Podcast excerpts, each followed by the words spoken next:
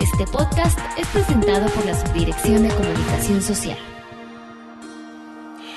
Hola, ¿qué tal? Bienvenidos a FIRA Informativo desde la Subdirección de Comunicación Social en Oficina Central. Les saluda como siempre con mucho gusto Cecilia Arista para compartir con todos ustedes el tratamiento de un tema estrechamente relacionado no solo con nuestros objetivos institucionales de negocio, sino también con una estrategia nacional y mundial respecto a la producción de alimentos a través de prácticas que nos permitan cuidar y ahorrar los recursos naturales necesarios para su producción. Así que aprovechando la oportunidad de la realización del Foro Internacional de Agricultura Sostenible que se llevó a cabo la semana pasada en Ciudad Obregón, en Sonora.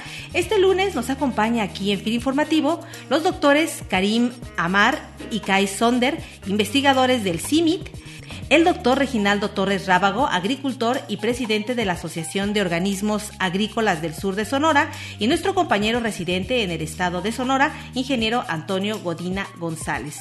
Doctor Amar, muchas gracias por aceptar la invitación. Gracias a ustedes. Doctor Sonder, igualmente gracias. Gracias. Doctor Reginaldo Torres Rábago, bienvenido. Muchas gracias. Ingeniero Toño Godina González, gracias por el apoyo para la realización de estas entrevistas. Muchas gracias. Bueno, pues como todos sabemos, el uso indiscriminado de los recursos naturales y de la explotación de los mismos, pues ha provocado entre muchos otros desequilibrios de los sistemas un cambio irreversible en el aspecto climatológico que hoy pues nos hace replantearnos de manera muy importante cómo cultivamos nuestros alimentos. Ante esta situación, doctor Amar, ¿es posible hoy en día adaptar al cambio climático los cultivos y cómo están afectando estos cambios la productividad?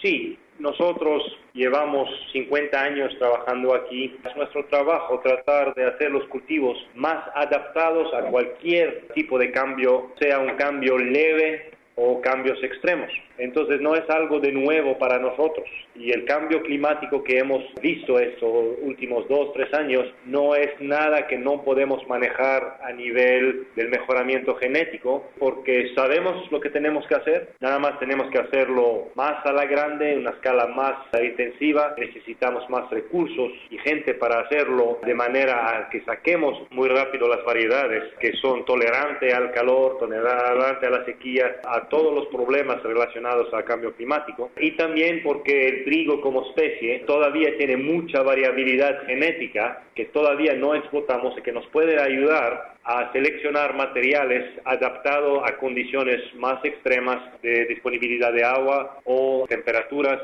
o de suelos que se vuelven más difíciles por razones de cambiamiento climático. Entonces, la situación por lo que es de adaptar los cultivos a los nuevos desafíos climatológicos es una situación que todavía es favorable para nosotros y somos optimistas que con un poquito de movilización de la comunidad científica, con el apoyo de los agricultores, de las organizaciones de agricultores, lo podemos hacer sin problema, por lo menos sin limitante biológica mayor. Muy bien. Doctor Sonder, nos comenta en este momento el doctor Amar sobre esta forma de adaptar los cultivos al clima, pero en ese sentido, ¿qué tecnologías y prácticas pueden llevarse a cabo para producir de manera sustentable o bien qué prácticas se realizan en otros lugares que podamos tropicalizar y, poner en práctica aquí en México? La agricultura de precisión, por ejemplo, es una tecnología que quiere bajar costos, minimizar el impacto al medio ambiente y también ayuda un poco al germoplasma que nos presentan gente como Karim, que nos puede ayudar ahí para darle a nuevas variedades un ambiente especial, un ambiente específico para que tengan rendimientos más estables hasta en años muy calientes o muy fríos. Entonces, utilizando más información, una gran cantidad de sensores dedicados a ver variabilidad en el suelo, determinar clima o microclimas en los campos, saber todo lo que pasa en mi campo y ver cómo planeo mis riegos, cómo me adapto al temporal, cómo optimizo las cantidades de fertilizantes. Si hago esto en tiempo real, por ejemplo, si hay eh, estaciones meteorológicas en suficiente densidad, que pueden subir datos que puedo bajar a mi celular o a mi computadora. Entonces los productores o los técnicos toman decisiones mucho más rápidas. Si el clima cambia drásticamente durante la temporada, pueden ajustar esto y todavía salir con rendimientos aceptables o buenos, ¿no?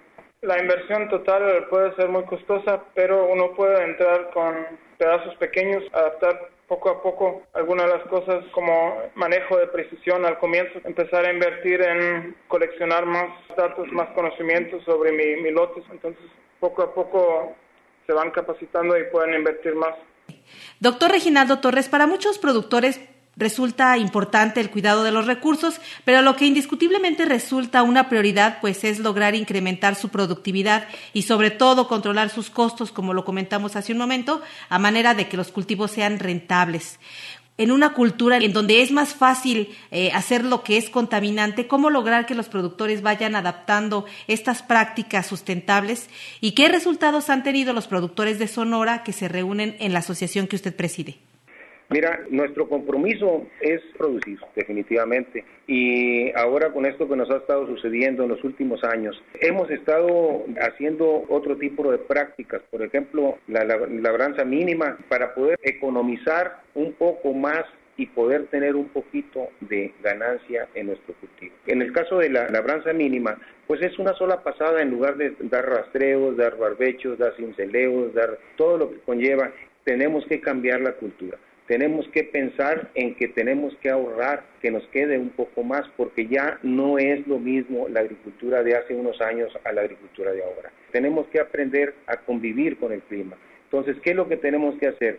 Pues como dice el doctor Karim, primero que nada, hacer variedades que sean resistentes al calor para poder sobrevivir para nosotros es de mucha preocupación. Por ejemplo, no tener una tecnología adecuada, la conocemos, pero es costosa. Entonces ahí tenemos que invertir, tenemos que pedir préstamos, tenemos que tener otro tipo de, condiciones que a la larga nos pudiera favorecer para poder tener un mejor cultivo.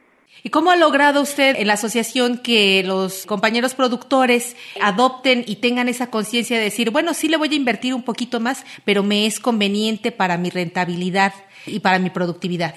Mira, el foro que se hizo hace dos años fue para nosotros una enseñanza. Muchos pensábamos, como decía mi padre, que mínima labranza, mínima ganancia, y no es cierto ya nos dimos cuenta que hoy en día con la nueva tecnología podemos mejorar muchísimo eso. Todo lo que pasó en ese foro y que nos dieron a conocer cómo lo estaban haciendo en otras partes del mundo, pues lo comenzamos a aplicar aquí. Y hoy en día, aunque es poco para el Valle del Yaqui, tenemos alrededor de 5 a 6 mil hectáreas en mínima labranza, la cual nos va a dar un ahorro de aproximadamente unos 2.500 pesos por hectárea. En este foro vemos la asistencia y la convocatoria que tuvimos fue muy buena.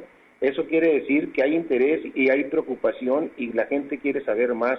Y también es importante que el productor y los técnicos estén informados de lo que está sucediendo con los conferencistas que vienen de diferentes partes. Entonces, yo creo que esto no se debe de hacer cada dos años, se debe de hacer cada año.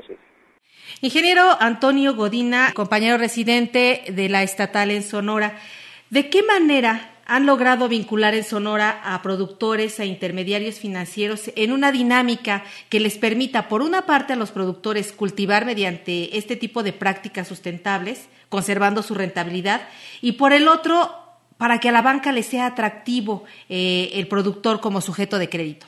Bueno, Ceci, en primer lugar, pues aquí en Sonora la participación de FIRA es fuerte en el financiamiento Estamos hablando aquí de casi 8 mil millones de pesos, donde uno de los principales cultivos que se financia es el, trigo precisamente. Entonces hay mucha relación con las organizaciones de productores, con los intermediarios financieros, con los centros de investigación, que yo pienso que es una de las labores importantes aquí, donde está participando no nada más los productores, son productores, son asesores técnicos, es el TIMIT, es el INIFAP, es la CONAGUA, el propio FIRA yo pienso que de esta manera podemos hacer más fácil enfrentar pues, problemas como ese cambio climático, como los altos costos de producción, si entre todos sumamos nuestros esfuerzos. Por último, ingeniero Antonio Godina, ¿qué experiencias o qué conclusiones pudiéramos tomar con respecto a lo que vimos la semana pasada en el foro para mejorar las prácticas, para implementar mayores prácticas de agricultura sustentable? ¿Qué conclusiones pudiéramos obtener al respecto? Yo pienso que una conclusión importante es que en esta transición hacia la agricultura sostenible, pues es fundamental que esté el acompañamiento de los asesores técnicos, o sea, no dejar al agricultor solo para mí yo pienso que el costo o la inversión en la asesoría técnica yo creo que es el insumo más barato y el más rentable para el agricultor.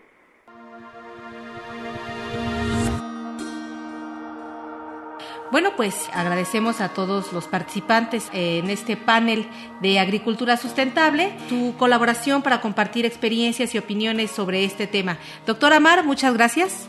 Gracias a ustedes. Doctor Sonder. Muchas gracias. Doctor Reginaldo Torres Rábago. Muchas gracias. Y Toño Codina González, igualmente gracias por las facilidades para este panel. Muchas gracias.